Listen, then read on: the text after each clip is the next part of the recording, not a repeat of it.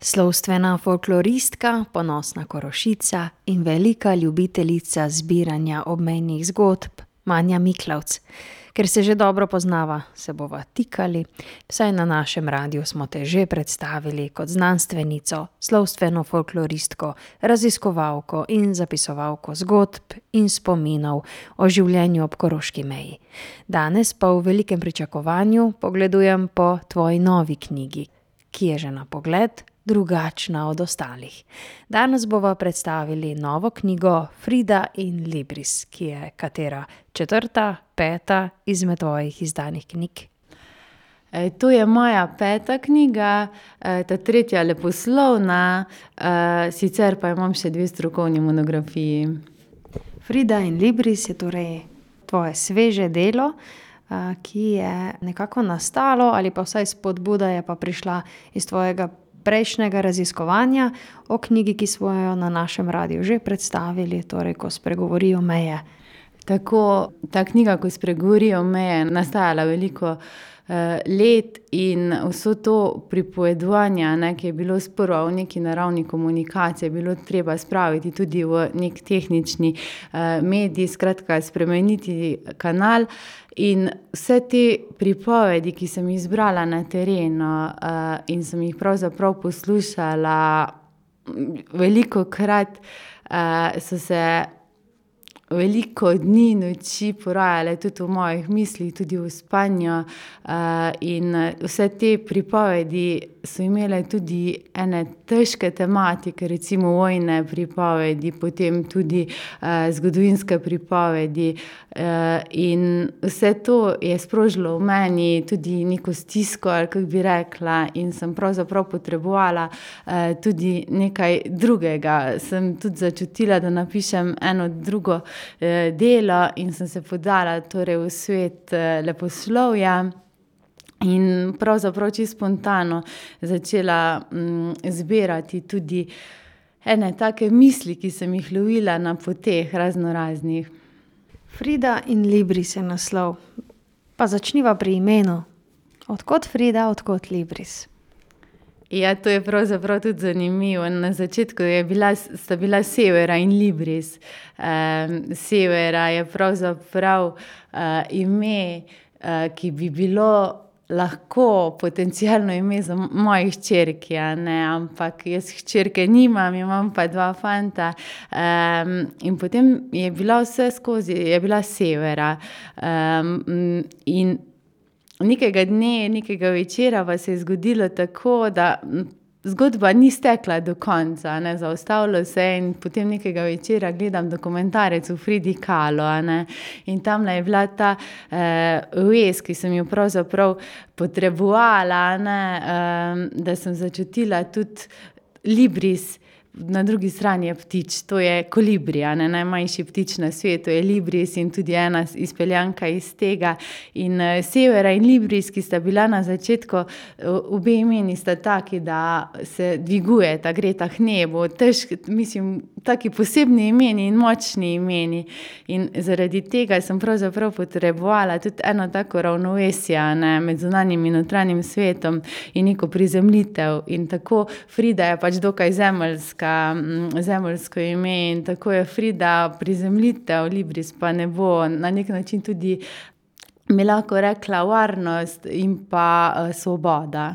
Zanimivo mi je bilo recimo tudi, kar se tiče samega naslova, na prireditvi, ne, prišla je tudi ena prijateljica iz Kopra in mi potem pove, tudi eno zanimivost, ona je študirala tudi latinščino in mi je povedala, da pravzaprav Frida in Libris, to pomeni Frida v knjigarni, in da je to tudi zanimivo, da je tudi v pravem sklonu in vse pač to zabeleženo in sem dobila tudi neki drug pogled. Prav tako je tudi, ena taka zanimivost je bila tudi ta, da so na prireditvi potem vse Fride, ki so bile v dvorani, prihajale k meni in so bile čisto počaščene, da pač je Frida tudi noter, ja.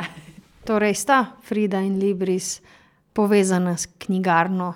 Ja, sta, sta povezana s knjigarno. Pravzaprav knjige me spremljajo že od nekdaj, so moje tiste prijateljice, lahko bi rekla. Saj za knjigami so tudi ljudje, so tudi zgodbe.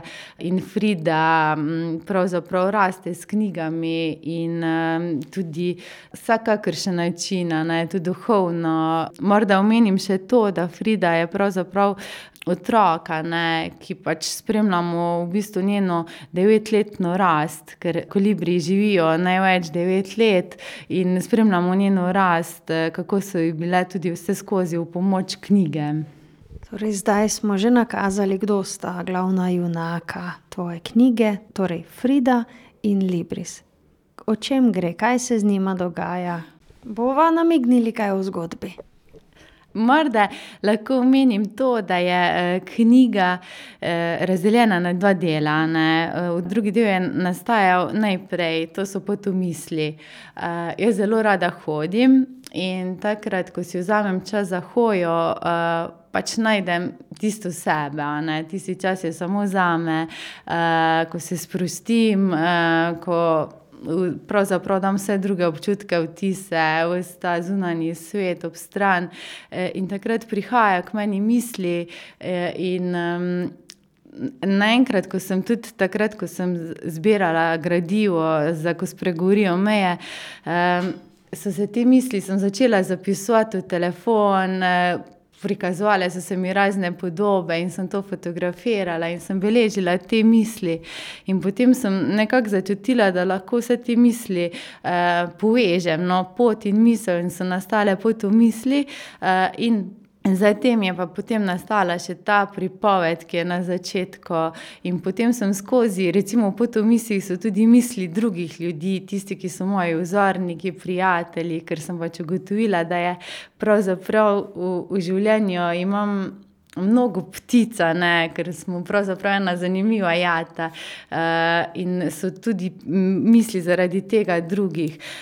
potem pripoved je pač nastala spontano in vse skupaj se povezuje in potomisli pravzaprav, ki so v drugem delu, se nanašajo na prvi del, tako da lahko tudi retrospektivno vračamo, vse je povezano.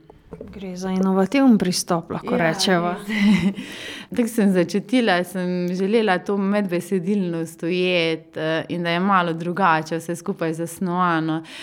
res je tudi recimo Lucija ne, ki je napisala spremno besedo v tej knjigi, se je tudi zelo potem na koncu, ukvarjala, kam umestiti recimo to delo, ne, žanrsko. in je potem najbližje pravzaprav, je bila neka refleksivna proza oziroma neki tak bildungsroman, ker je res prikazan ta razvoj, deklice Fride. Skratka, to je bilo tako zanimivo tudi, ne, ker pač po drugi strani pač jaz to sama analiziram, da je to pravzaprav zelo lepo, ker, nam besede omogočajo, da letimo, ne, da pač omogočajo nam svobodo, domišljija je pravzaprav brez nekih okvirjev, in sem želela nekaj novega sprožiti. Komu pa je namenjena? Svojim otrokom? To je res ena oda moji družini predvsem, ker je tudi pač nekaj, je vseeno avtobiografskih elementov v tej, knjigi. Sicer pa je knjiga namenjena, mladim in odraslim. Mislim, da tisti majhni otroci, ker pač na prvi pogled je ta tak otroški motiv, ne, ni namenjen najmlajšim otrokom, ampak v vseh ljudeh, bralcih bo zagotovo prebujalo otroka v njih, in to se mi je zdelo pomembno, da kljub temu hitremu tempu življenja, pač da si vzamemo tudi za tisti notranji glas, ki nas kliče, in si prisluhnemo, kaj zapišemo.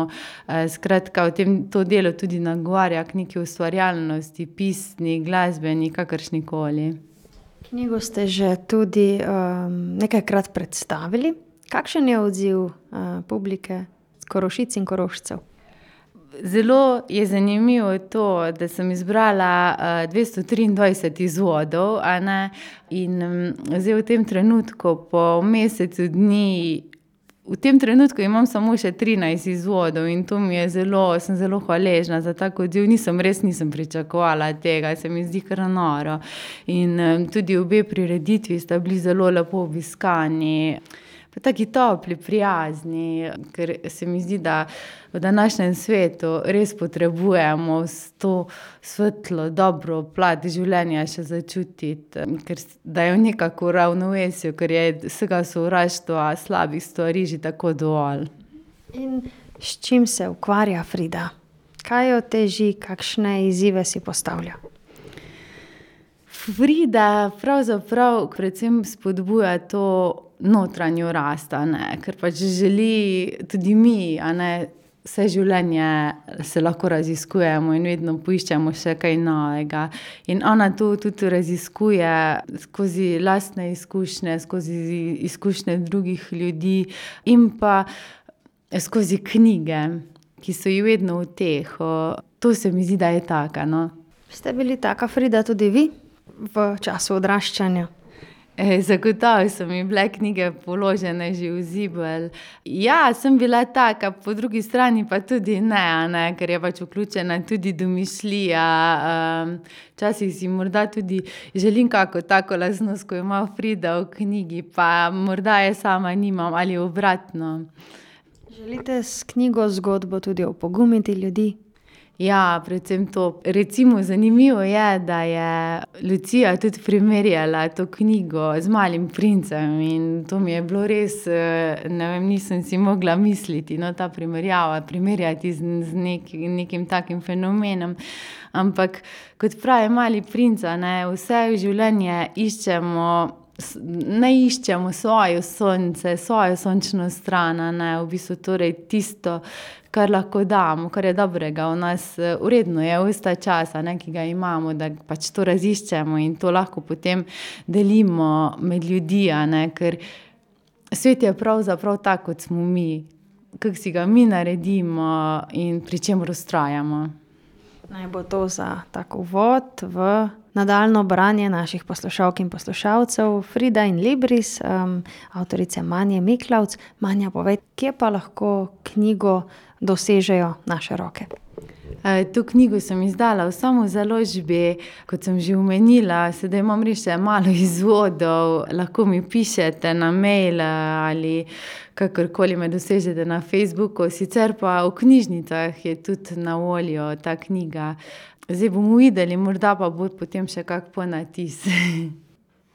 Torej več o knjigi Frida in Libris v sami knjigi, Manja Miklavc pa vendar en košček, en odlomek pa nam boste le privoščili. Fridi se je s trkanjem prvič oglasil pred pravljičnimi devetimi leti. Od takrat je najlepši možen način opravljal svojo nalogo in ji pomagal začutiti, da ima tudi ona krila. Vse, kar ji je lahko dal, je bil on sam.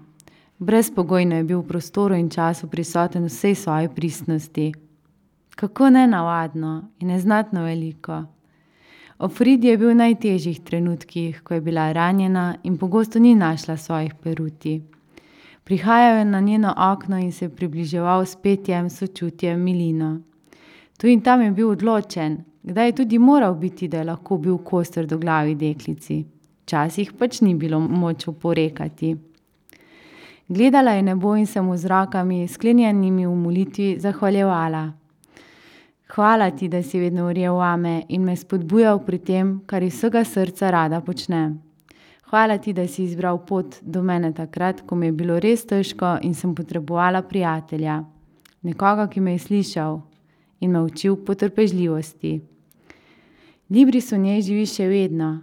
Oglaša se ji, ko občuti, da ni v harmoniji s seboj in da ne ravna lepo s sabo. Njegov tik-tok, tok-tok, tok-tok, tok-tok je še posebej glasen, ko hodi. In hodi zelo rada. Takrat pusti misli, da potuje svojo pot in si dovoli biti najbližje sebi. Pusti, da spregovorijo in oživijo besede. Ta čas je njen.